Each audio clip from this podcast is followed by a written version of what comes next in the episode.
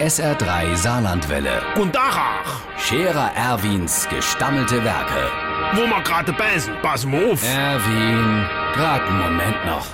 Übrigens, Irmsche, du kennst doch das Lied von den Beatles. Ey, das Jesus, nee, was tut mir halt mein Kreuz so weh. Sicher. Und genau so geht's mir. Und zwar nicht nur heute, sondern schon seit Tagen. Mein lieber Freund, ich nehme an, das kommt davon, wie ich die Wucht die Plaster stehen für dein Salatcap inbetoniert han und die zwei Laster voll Kies in der Vorgarde gescheppt hat, damit der sauber ist. So. Und jetzt? Ey, ich komme doch morgens kaum noch aus dem Bett. Und wenn ich mich dann hinstellen will, ey, das geht ja in der letzten Zeit kaum gar nicht mehr noch. Allein bis ich dann grad bin, das gergst und knackst überall und dauert. Streng genommen fängt das ja schon ohne in die Zewe an, zieht sich dann so langsam über die Knie noch offen, aber am schlimmsten ist es Kreiz. Du hast du das Gefühl, du misst einer Wirbel um Anna persönlich ingerascht wäre. So knackt das.